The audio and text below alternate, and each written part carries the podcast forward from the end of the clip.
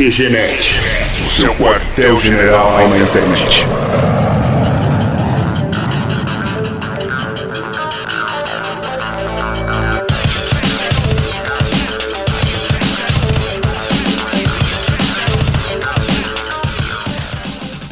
Começa mais um QG Podcast do QGNet.com.br.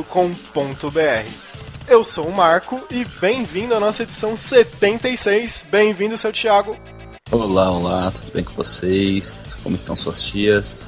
Oi, dona Thalita. Olá, tudo bom? Hoje a gente veio aqui para falar de um assunto um pouco mais sério, um assunto que a gente já abordou outras vezes, né? Inclusive, a, se eu não me engano, a edição 3 do QG Podcast foi justamente sobre esse tema, em 2008 aí, mais de uma década atrás, que a gente começou no QGNet a campanha Opressão Gamer Não, que a gente tava combatendo a, a esse preconceito e essas tentativas de proibir e censurar os games em geral. Mas hoje, depois de tanto tempo, a gente resolveu levar o assunto para um nível um pouco mais sério e daí a gente está contando com a participação de um psicólogo esportivo da Team Liquid, que é uma das maiores equipes do mundo. Cláudio Godoy, bem-vindo ao QG Podcast, Cláudio. Fala, Marco. Brigadão. Prazer estar aqui. Fala, galera. É muito bacana estar aqui, né? Olá, galera também que ouve o podcast. Estamos aí pra gente falar um pouco sobre games. E é sempre bom a gente reforçar essa ideia de que não é porque você jogou Sonic que você vai sair pulando nas paredes aí só de tênis, né? Eu nem quis dar em tartaruga porque jogou Super Mario. Essa é a ideia, cara. Pô, e o Cláudio aí que começou a fazer a pesquisa sobre psicologia e games a partir de 2008, já faz um bom tempo aí, tá atuando com esportes desde 2015, né? Nacionalmente, desde 2018 no cenário internacional, é uma referência internacional nesse ramo. Então é bem-vindo, Cláudio. Vamos aproveitar esse podcast para debater esse assunto. Caraca, eu não tenho nem roupa pra isso.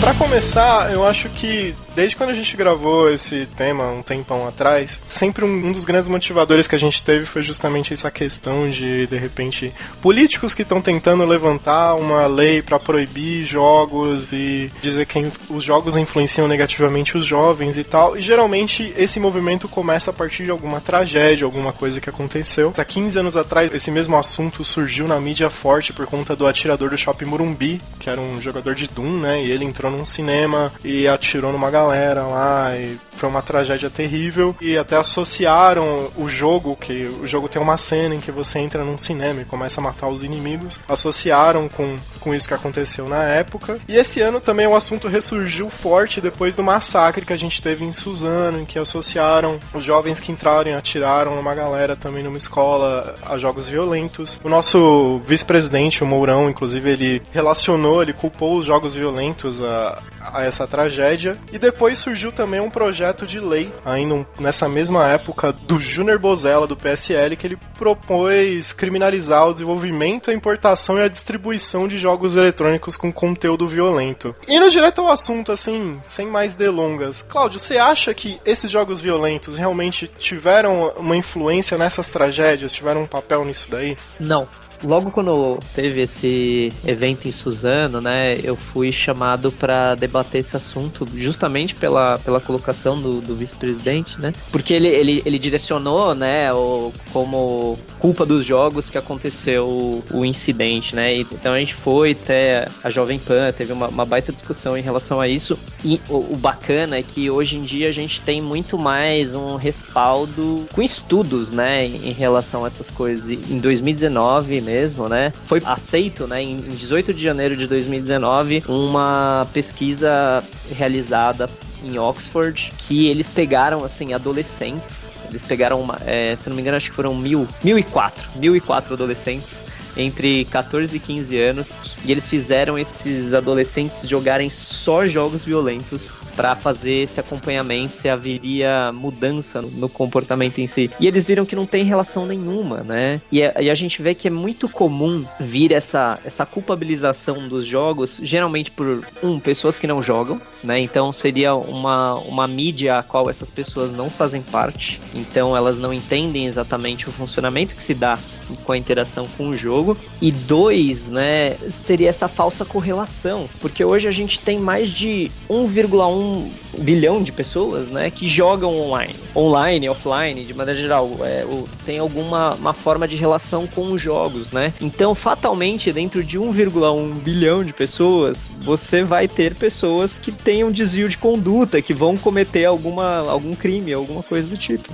É, e eu imagino, me disse eu não estou enganado, mas uhum. A influência do jogo é tanto quanto um filme ou até um noticiário violento, aquelas notícias que a gente vê hoje em dia, ou qualquer outro tipo de mídia, né? Exatamente. É tanto que teve, né, no, se não me engano, quando, no filme do Batman, quando foi sair aquele que era do Coringa, teve um cara também que, no, que entrou no cinema e matou um monte de gente. E foi relacionado a um filme, né? E, e o cara, ele tava com o cabelo pintado, assim, muito co correlacionado à situação. É, só que não teve a mesma, uma, uma, ideia assim, ah, vamos proibir o Batman. Então a, a gente vê que com os jogos tem, tem assim, uma, uma visão diferente. Até porque essas pessoas, que nem o Mourão, esse, eu tenho certeza que outros deputados, eles não fazem parte dessa mídia. Mas eu tenho certeza que eles vão no cinema, sabe? Que eles assistem filmes. Então, assim, ele fala, ah, não, não, filme não, né? Não, não é isso que faz despertar isso nessas pessoas, né? Ainda mais, assim, em caso de escola, né? Você tem diversas outras questões. Tanto que no caso de Suzano, se você for ver toda a paramentação que eles tiveram, foi muito fazendo uma referência a Columbine. E não tanto em si aos jogos, né? Sim, eles estavam naqueles 4chan, 4chan também. Isso, é, eles estavam em grupos, então, né? E, é, tinha um incentivo. E, é, um incentivo e, e, existe uma certa comunidade que idolatra esses caras, né? Lógico que é uma, uma comunidade mais é, isolada, né? E, e sempre anônima, porque eles em si não poderiam se, se revelar assim, porque eles seriam julgados, né? Pelas outras pessoas. Exatamente. Teve um caso também que ficou até mais fácil de associar com games, que foi o caso lá da Austrália, né? Que foi o atirador que gravou Sim. em tempo real e transmitiu. E uhum. ele meio que fez uma alusão aos jogos de tiro em primeira pessoa em geral. E ficou fácil associar com jogos por conta do, da forma com que aconteceu, que foi transmitido e tudo mais. Uhum. Mas eu imagino que esse cara, se ele não tivesse usado essa referência do jogo, ele teria usado qualquer outra para fazer, né? Não necessariamente o jogo é responsável por aquilo. Pois é, e foi um crime religioso, né? Ele entrou na mesquita e atirou, né? Sim, sim. Então, sim, é a motivação. Então, você tem, um, você tem uma motivação. O que que acontece, né? Eu vejo que em casos ainda mais assim com crianças, né? É algo tão bizarro né? Que a gente automaticamente não consegue achar uma razão, só que a gente tem a parte racional do nosso cérebro que tenta achar uma razão qualquer e faz a, aquela conexão geralmente equivocada, sabe? É, é, é muito comum a gente ver, é, ver isso, né? Principalmente, sim, consultório coisas assim, mas, por exemplo, presta atenção até na vida de vocês, assim. Às vezes você vai, sei lá, cumprimentar uma pessoa e tudo mais, e aí você vê que a pessoa ou não falou direito com você, ou, sei lá, só passou reto. A primeira coisa que você pensa é assim, caralho, filho da puta, sabe? Assim, não. Tá, tá me esnobando, tá, tá uma coisa assim. Aí depois, num outro momento, você vai falar com a pessoa falando, nossa, tava sem óculos hoje, eu nem vi, assim, sabe? Uma coisa assim. Quando você se apropria dessa nova visão daquilo, você fala, ah, opa, era aquilo, né? Você então, contou a história da minha vida agora. Eu uso óculos e toda vez que meu óculos tá vencido, eu, eu escuto essa. Você me ignorou. Nossa, Thales, você é metido, hein? Exatamente. Nossa, que metida, passei, dei oi, berrei, nem falou comigo. e acontece muito, né, assim, é, casos assim, a, as pessoas vêm às vezes e falam assim: ah, não, mais uma vez, saí com o cara e tudo mais, aí agora ele não me ligou no dia seguinte, não sei o que, já é, né? Então vou dar o gelo também. Fala assim, pô, você sabe se ele tá vivo? Ai, não, não sei o que. E aí vê, às vezes aconteceu alguma coisa com a pessoa, né? Não quer dizer que tá, que já, já está naquilo. Resumindo, assim, a coisa, né? Quando a gente não consegue achar uma, uma resposta óbvia, provavelmente esse lado racional seu vai tentar arranjar alguma coisa simples que que, explicaria esse fato. Só que quando a gente está falando de, né, de um, um, adolescente que chegou a um ponto de entrar numa escola, atirar numa galera, tentar plantar uma bomba no lugar, né, pra, matar o máximo de gente e, ficar no lugar dando machadada em quem, em quem tá correndo, assim, não foi assim, ah, uma coisa só que motivou, assim, teve uma cadeia de situações, né, acumulando nessa, nessa pessoa e que não foi prestada atenção à evolução desse caso que estourou uma coisa desse tipo. Mas se bem que é até confortável, né? Pensar Exatamente. a- um simples lazer que tá incentivando as pessoas a fazer atos tão atrozes. É algo que é tão mais complexo você pensar na- no tipo de criação que a pessoa teve, no tipo de ambiente que ela convive a vida toda, né? Uhum. É mais fácil falar, ah, ela jogou um joguinho, ficou maluca e saiu matando a galera. A, a segunda coisa que a gente mais escuta, né, e aí assim, é. Acho que é meio que piada de psicólogo isso, né? Assim, é aquela coisa assim, não, é porque não tem uma família estruturada. Assim. A sua família é estruturada? Assim, o que é ter uma família estruturada? Assim, né? Todo mundo tem a família cagada, todo mundo tem- todo mundo passa por diversas outras situações, né? E, e é isso, né? É, é- é tentar, é tentar achar algo confortável e provavelmente algo que não faça parte do que você faz ali, entendeu?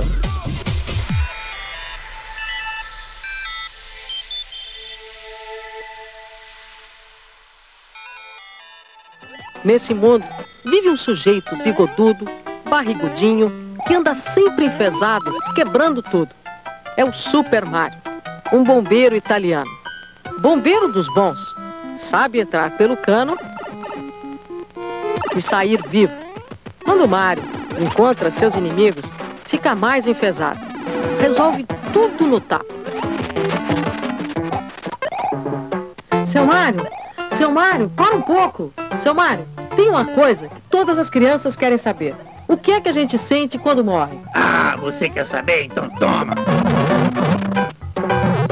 Briga na tela, encrenca na sala.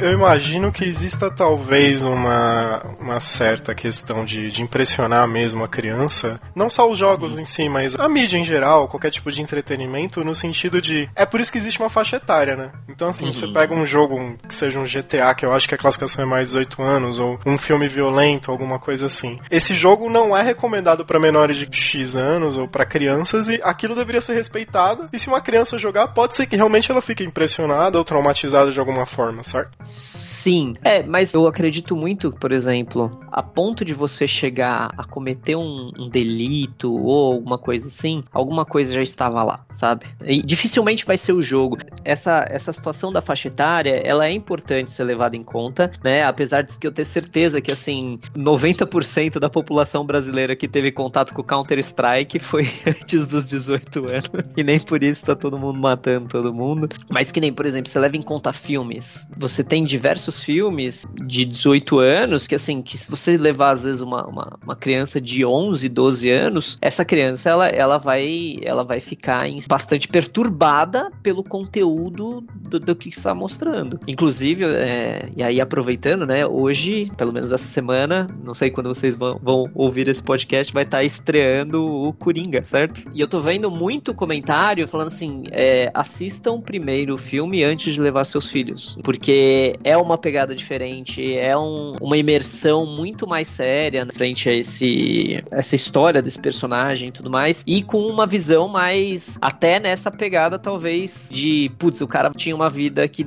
não estava legal e a solução às vezes é sair matando e espalhando o caos. É que é um, é um vilão bem caótico, né? Que a gente até tem um fã aqui participando desse podcast dele. Sim, né? Esse filme, inclusive, do Coringa, a gente tá gravando esse podcast um pouco antes do lançamento e provavelmente o programa vai sair bem depois do lançamento. Espero que não aconteça nada até lá, que seja só barulho e tal, mas existe todo um movimento, inclusive nos Estados Unidos, de, de policiais à paisana acompanharem dentro das salas quando o filme lançar, pra não ter nenhum tipo de atentado, alguma coisa assim. E já existem os olhos da, da mídia, provavelmente dos legisladores e de, da lei, da polícia e de uma galera em cima disso, e toda uma expectativa meio negativa, é que eu não sei até que ponto isso não pode piorar a situação, né? Você ter toda uma, uma galera falando, ó, vai dar merda isso aí, vai dar merda isso aí. O quanto isso não pode interferir se der merda realmente, né? Mas vamos torcer pra não dar nada.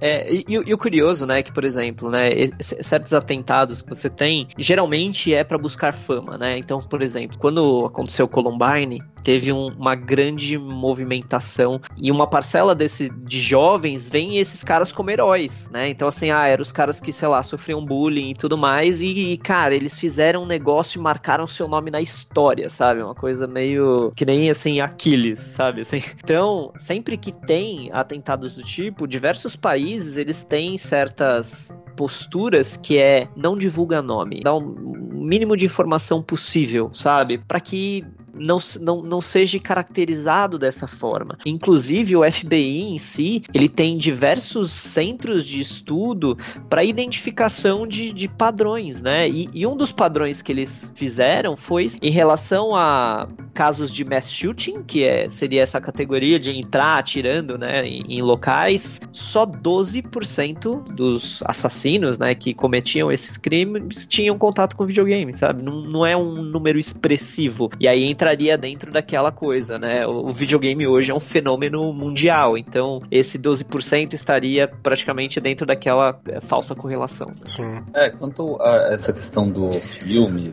do, de estreias de filmes no geral, né? Sempre que estreia algum filme um pouco mais polêmico nesse sentido, eu tenho a impressão de que quando acontece alguma coisa relacionada a isso, é mais um conceito de uh, terrorismo do que qualquer outro tipo de coisa. Porque é um evento que está recebendo atenção mundial e, por exemplo, até esse caso de Suzano, onde a gente via os, os chans, né, os fóruns que, que incentivavam esse tipo de coisa, para chamar a maior quantidade de atenção possível, eles acabam enxergando isso apenas como uma oportunidade, né? Não é nada que, por exemplo, ah, eu, eu assisti o filme e fiquei com vontade de matar pessoas porque eu assisti o filme. Aham. Uhum coisa. Não, imagina quando lançou Rambo, sei lá, Rambo 2, né? Não, não tinha isso, né? Nossa, imagina. e assim, o, o, filme, o filme era basicamente assim, estou atirando e matando pessoas, né? Tanto que fizeram a crítica ao filme, né? Assim, ele, o Rambo está matando demais de maneira desmedida.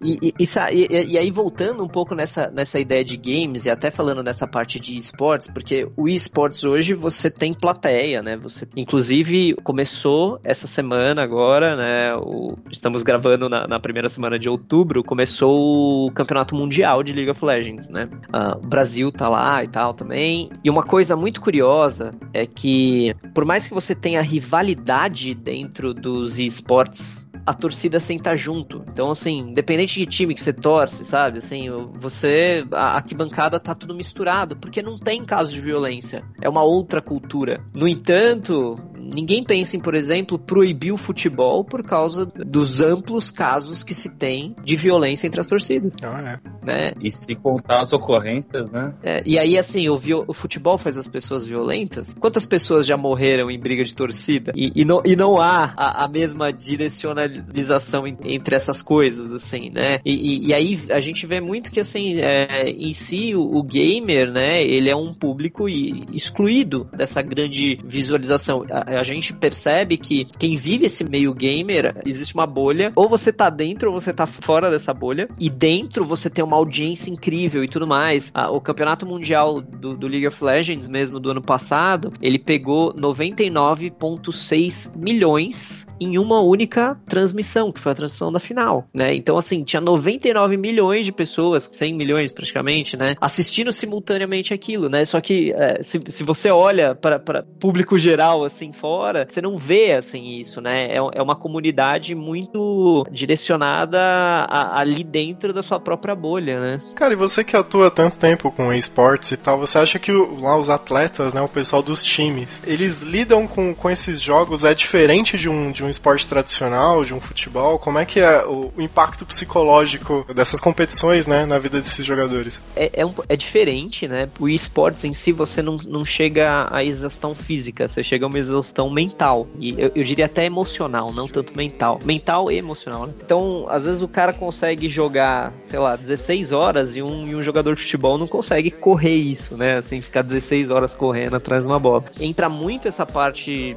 psicológica voltada à performance, de você conseguir coordenar isso até onde ele está conseguindo absorver, né, informações e, e aproveitar isso, processar isso para melhorar a performance dele, porque senão às vezes você, você acaba entrando num, num burnout ali que, que acaba não rolando. Mas uma coisa curiosa, né, em relação aos esportes é que não existe que nem no futebol, assim, ah, uma escolinha hoje em dia que você vai fazer um, um preparando campeões, assim, da coisa, né, aquela coisa de peneira e tal. E grande parte dos jogadores hoje que estão no profissional, eles abraçaram os esportes, na época era só um jogo que ele gostava, né, como a, a gente fala ferramenta de coping, ferramenta de coping é aquela coisa assim, cara, seu dia tá uma merda, você tá estressado e tudo mais, cara, eu vou jogar. Meu pai não para de gritar com a minha mãe, os caras quase se agridem e tal, e eu não aguento mais ficar vendo isso. Eu ponho o fone, eu encontro meus amigos aqui e eu consigo tipo, me desligar dessa situação. Então, os jogos têm isso, né? Uma ferramenta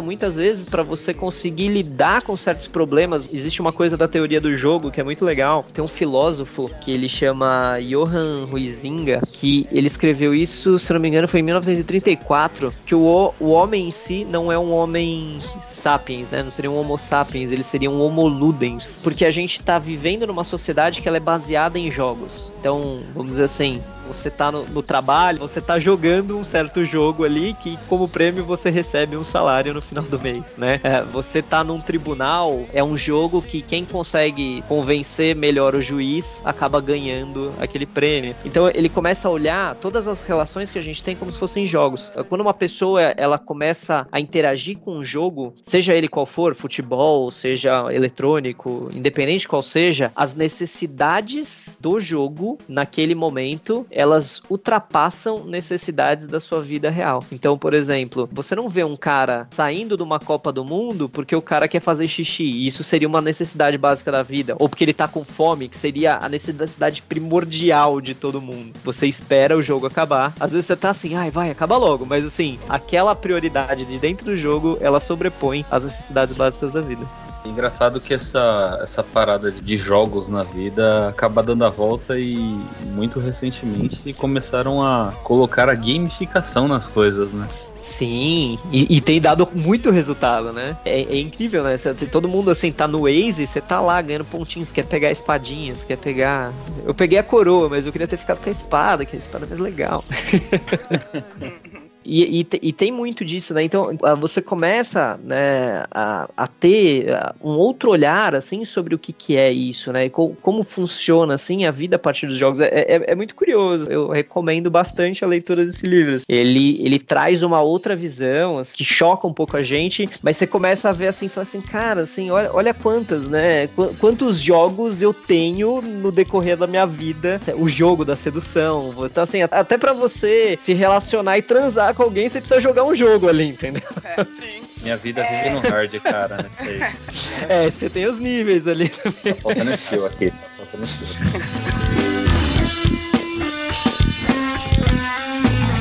É tava falando da diferença entre o esporte, né? Ah, o futebol e o e-sport em si. A gente vê que, dependendo dos jogos, tem algumas pequenas violências que acontecem, né? Uma criança, enquanto ela tá jogando, ela pode aprender isso, ou ser um, um buller, né? Uhum. Ela, a criança pode aprender esses pequenos bullying que depois pode piorar. No esporte, vamos deixar o exemplo do futebol, ele tem um certo contato, então você tá vendo a pessoa, pode ser que o bullying não seja tão assim, porque você tá vendo a pessoa, a pessoa tá na sua frente, às vezes a pessoa pode ter 3 metros de altura, e se você zoar aquela pessoa, você sabe que não vai ter uma consequência muito boa, mas quando você tá atrás do computador e você só tá ouvindo as vozes ou só digitando, eu percebo, tipo, em jogos que eu já joguei, que acaba aparecendo um monte de gente babaca. Como que você diria para os pais lidarem com isso? O que que, o que que faria? Um filtro, alguma coisa? Como você percebe que seu filho tá virando um, um pequeno buller?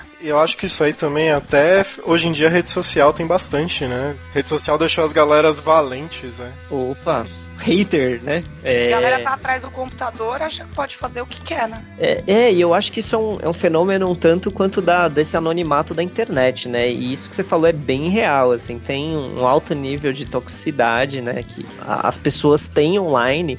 Pensa só, é até uma piada que a gente faz, né? Você vai jogar para desestressar, né? E aí você se estressa mais, né? Seja em qual lado você esteja, né? Seja você, às vezes, o cara que tá xingando, seja você o cara que tá sendo xingado. O que eu vejo hoje é essa parte do, do controle dos pais, quanto a isso, eu acho muito difícil, porque geralmente é uma mídia que os pais não fazem parte. No entanto, a empresa dos jogos, elas têm investido bastante em relação a isso. Então, você tem um monitoramento bem acirrado, né? Principalmente em casos de machismo, em casos de racismo e, e outros tipos de, de violência que surgem ali dentro desse anonimato, que eles têm uma ordem de punição. E mais do que isso, né? Então aí falando assim, hoje, né? O, o que seria o, o futebol dos esportes seria o, o League of Legends, né? Então você tem diversos outros sistemas de recompensa por você ser, sei lá, cordial, entendeu? Então você acaba ganhando prêmios, ganhando títulos diferentes,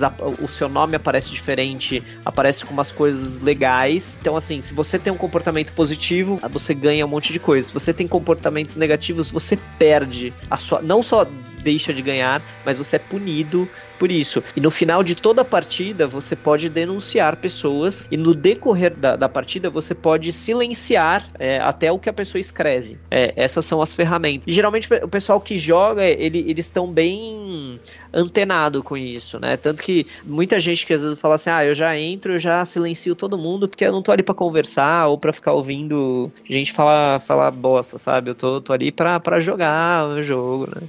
Sim, é, não, é legal saber que tem agora mais essa proteção, porque uma coisa é o mind game, né? Sim. Que é você dar uma provocadinha ali pra tentar desestabilizar, vai. Mas uhum. agora a toxicidade, violência mesmo, pessoas praticando bullying já é uma coisa preocupante. Eu achei legal que, aproveitando a deixa um pouco, que você disse sobre é, machismo, racismo, enfim. Uhum. Na, na, na, sua equipe tem meninas? É, elas já estão mais parte dessa realidade?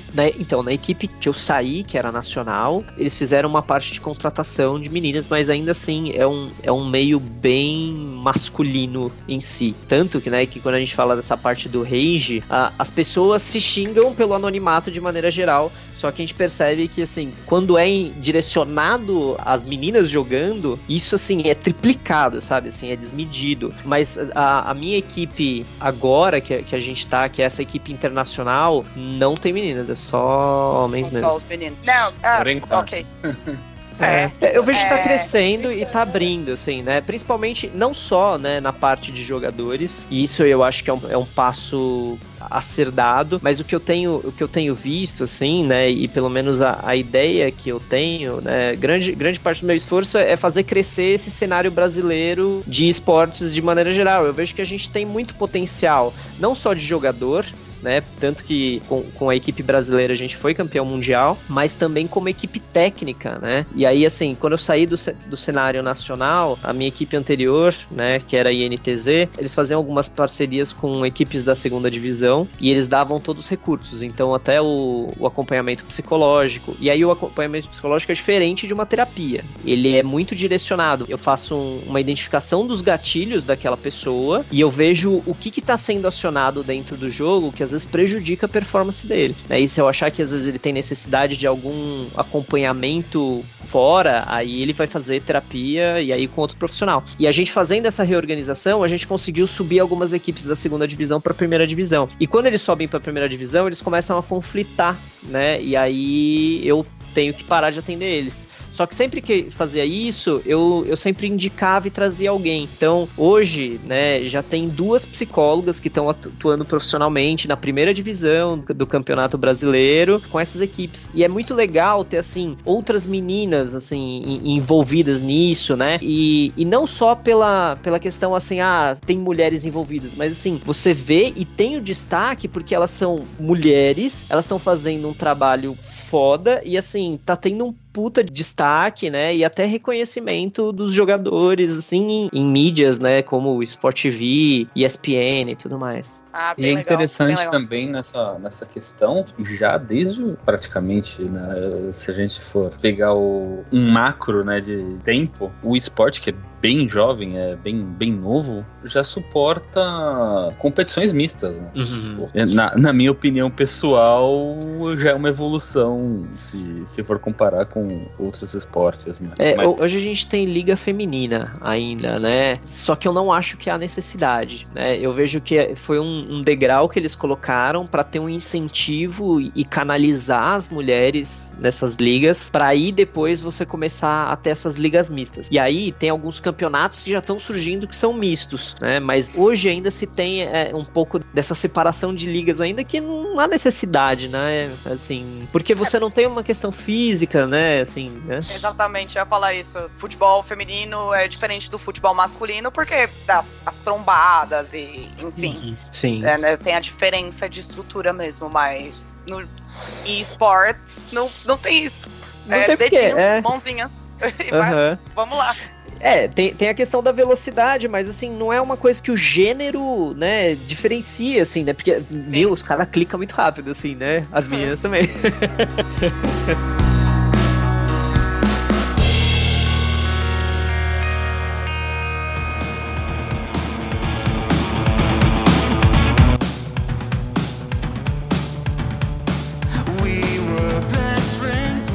rumo à reta final desse podcast, voltando ainda para o assunto da questão da violência e tudo mais. Cláudio, para você que, para os pais, né, que vem aparecendo essas notícias de querer proibir os jogos, vice-presidente, deputado, uma galera falando. E às vezes essas notícias assustam, né, os pais e acham que de repente o filho tá jogando algum jogo violento, pode ter um comportamento violento, alguma coisa assim. Que dica ou que comentário você deixaria para esses pais, para eles ficarem tranquilos e tirar essa neura de jogo violento, vai ferrar com a vida do filho deles? O que eu diria pros pais, assim, é. Faça parte do mundo que seus filhos estão vivendo, né? Porque a gente às vezes fica de fora e a gente não consegue entender. E aí a gente quer. Eu vejo muito isso de, de pessoas que eu atendo. O, o pai quer que o filho tenha interesse nas coisas que ele faz. Então ele quer que o filho vá com ele, sei lá, pra festival de carro antigo, quer que o filho vá com ele é, jogar bola e tudo mais. Só que muitas vezes esses pais eles não têm esse outro processo contrário, sabe assim?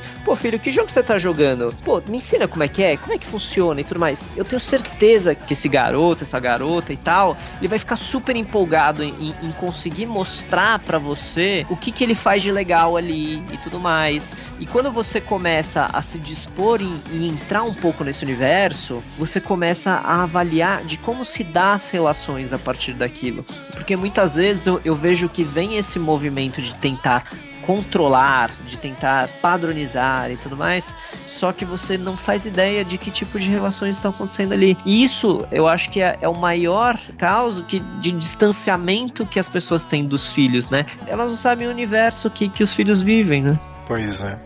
Bom, então, Cláudio, brigadão pela participação. Seja bem-vindo para voltar outras vezes. A QG Podcast tá com portas abertas para você. E valeu mesmo por essa gravação, cara. Pô, Marco, valeu zaço pelo convite. Eu acho que é super bacana pra mim sempre estar falando sobre essa, essa parte dos jogos, falar sobre essa coisa de, de psicologia, ver, ver o podcast voltando a caminhar e tal, né? É uma, é uma coisa assim, bem importante. E queria agradecer também o pessoal que tá ouvindo, né? E indicar que se quiser me acompanhar nas redes sociais, meu Twitter é Zero Psicólogo. Que aqui a galera é um 337, sabe? Ah, meu Instagram é Claudio Godoy e eu tenho um grupo no Facebook que ele é voltado para estudo em psicologia dos esportes. O nome do grupo é, é justamente esse, né? Estudo em psicologia dos esportes. Lá a gente canaliza diversos artigos científicos, matérias eventos e outras coisas, né, cursos e tudo mais voltados a- aos games. Então tudo que surge em relação a, a games e tudo mais, eu e todo o pessoal que tá dentro desse grupo que foi criado alimenta lá para trazer mais conhecimento, ter, ter mais pautado cientificamente disso que a gente curte tanto, né? Então, o estudo em psicologia dos e-sports. Maravilha. Muito bom. A gente vai deixar esses links para vocês lá no, no nosso site, né, que é genet.com.br. Vocês podem abrir o post e acessar lá mais fácil. É, não deixem também de curtir a nossa página no Facebook, arroba QGNet, no Twitter também. Tem vários links de matérias e notícias, eu vou deixar lá no post também para vocês, como extensão, né, desse assunto que a gente tá abordando aqui. Lembrando que o QG Podcast tá no Spotify, no Deezer, Google Podcasts, iTunes, enfim, tá em todo lugar aí para vocês assinarem. E não deixem de voltar na próxima, não deixem de voltar na próxima edição, que deve ser daqui X tempo, né? Entre 15 dias e 5 anos, a gente vai lançar de novo. E é isso, valeu galera, até a próxima edição do QG Podcast. Valeu! Ei, obrigada. E esse ato falho aí, não deixe de votar, só pense em eleição, hein, cara?